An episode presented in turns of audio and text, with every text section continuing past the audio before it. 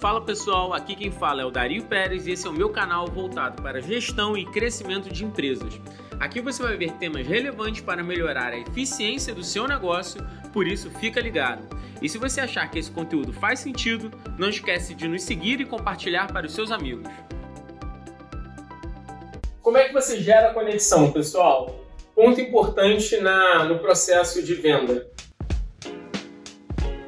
Uh, você tem que gerar conexão. Quando você gera conexão, fica muito mais fácil você ter spin e qualificação. Você pode fazer isso em todos os canais que a gente falou uh, ali de execução.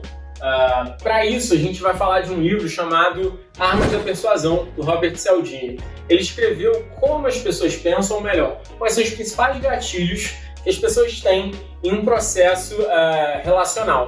E a gente, como bons vendedores, vamos entender esse processo para gerar essa conexão e conseguir a atenção desse, dessa pessoa. Eu vou citar só alguns pontos aqui é, que o Cialdini escreveu no livro, mas vocês podem ler o livro e tem muitos outros mais, tá?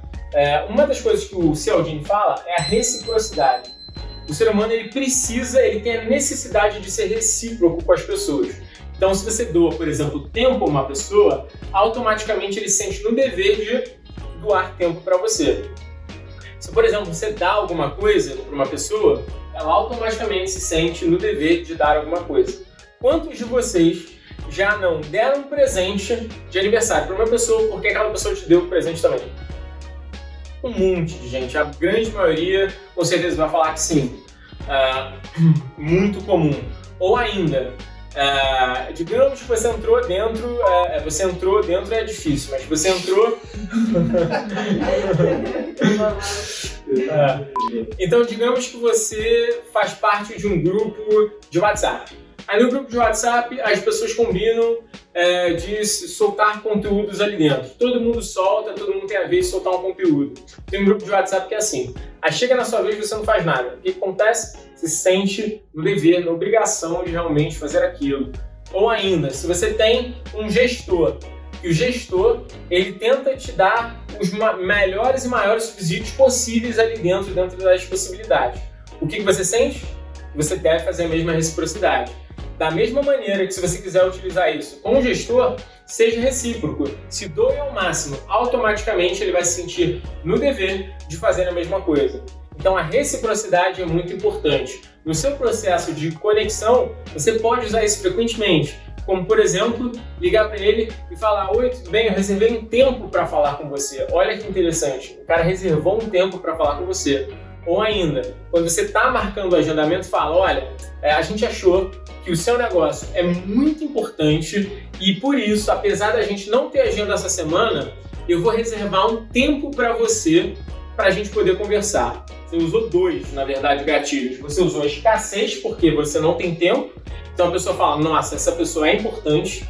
Eu, eu preciso pegar esse, esse, esse horário, senão eu não vou conseguir conversar. E além disso, você gerou reciprocidade em uma única, em uma única tacada, você conseguiu com certeza é, que a pessoa marque essa reunião e não falte. Na grande maioria das vezes.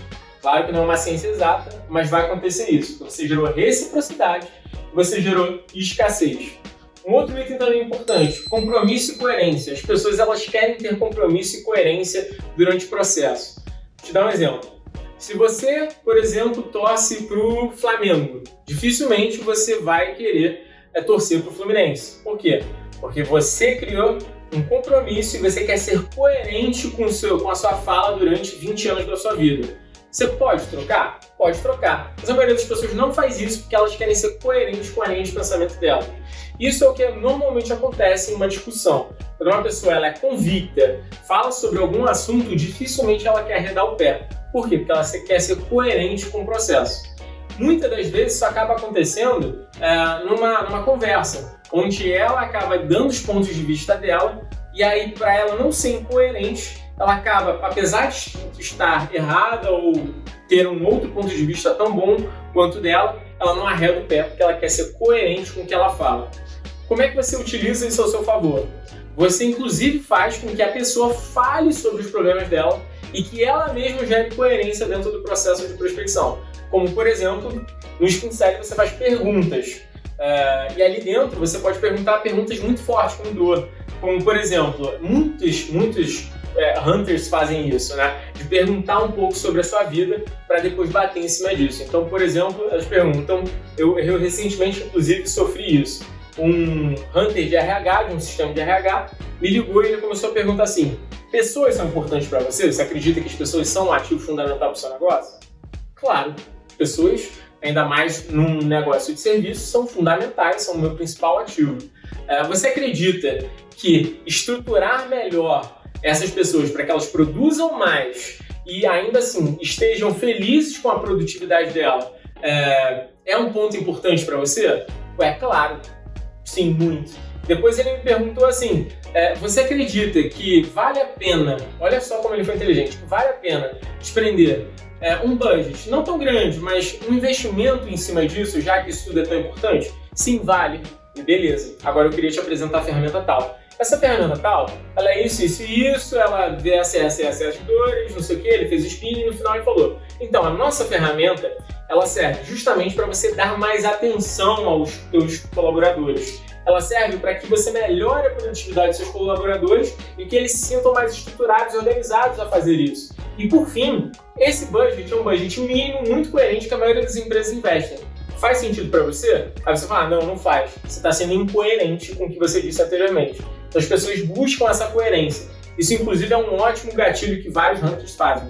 Eles fazem você dizer o que você quer, para depois, então, basicamente validar a oferta dele em cima do que você já disse como você quer sempre seguir o princípio da coerência, você concorda e aí fica difícil dele sair dessa zona de conforto, dessa zona de, de, de, de negociação, né? Ele não consegue voltar para a zona de conforto. Uh, um outro ponto é a aprovação social. As pessoas buscam aprovação social em todos os momentos. As redes sociais cresceram por isso, porque as pessoas buscam aprovação social. Então, dentro do seu processo de, de prospecção, você precisa usar aprovação social ao seu favor. Como, por exemplo, depoimentos de pessoas, como, por exemplo, é, notícias onde sua empresa saiu, como, por exemplo, é, ter é, indivíduos é, daquele segmento que aquela pessoa conhece, como, por exemplo, a famosa indicação. Por que indicação é importante? Porque indicação gera muitos clientes. Porque é uma aprovação social de uma pessoa que você conhece. Aquela pessoa aprovou essa empresa. Né? Então você automaticamente vê mais valor naquilo. A indicação ainda no Brasil responde por 70% dos negócios. A maioria dos negócios são por indicação. Então você precisa utilizar essa aprovação social para conseguir mais resultados. Busque indicações. E ainda mais, lembre-se do Member Get Member. Em algum momento eu vou falar sobre isso. E se você não vê em algum vídeo meu, busca na internet. Member Get Member é uma ótima estratégia de é, cliente buscar cliente. Você usa isso através de aprovação social. Outro ponto é a feição.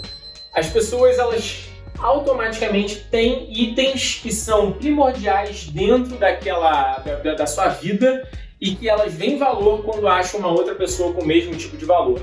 Elas geram uma afeição em cima disso.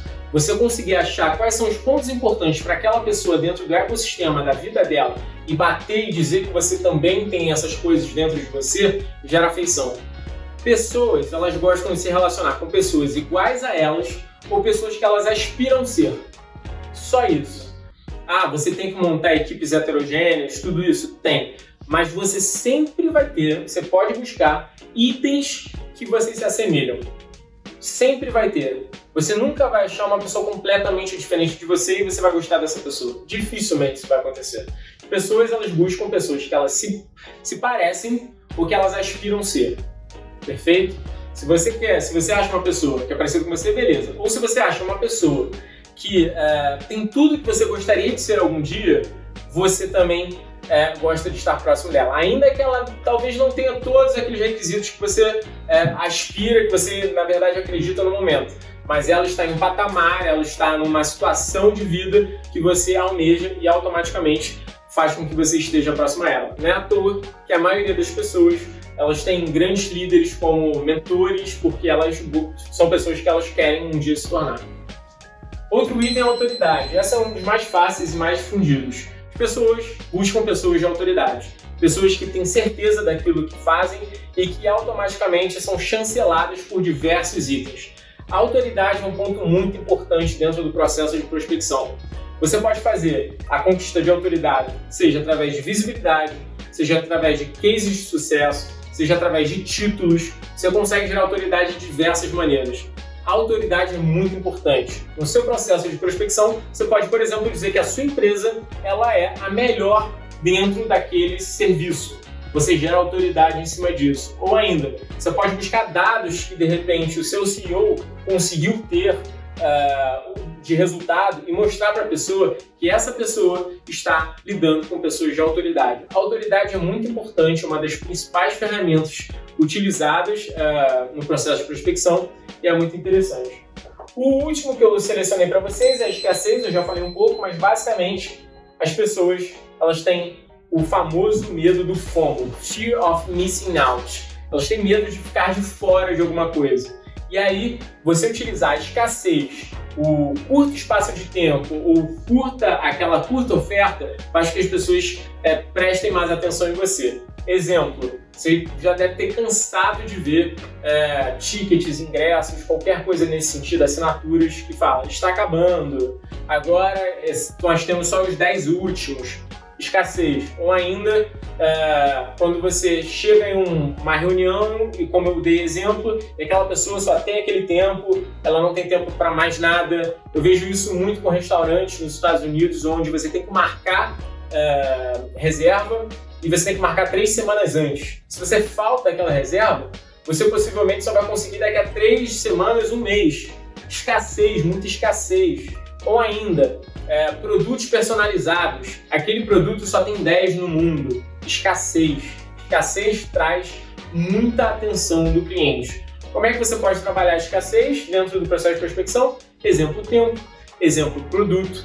Muitos, muitos hunters para determinado tipo de negócio falam que você só pega até tantos projetos em determinado tempo. E aí a pessoa entende que se ela não fechar com você, ela não vai ter a possibilidade de fechar posteriormente. Então, a escassez é um grande ponto. Entendam como você consegue persuadir o seu cliente para gerar essa conexão e ele de fato te der, te der atenção para você rodar bem o spin e a qualificação.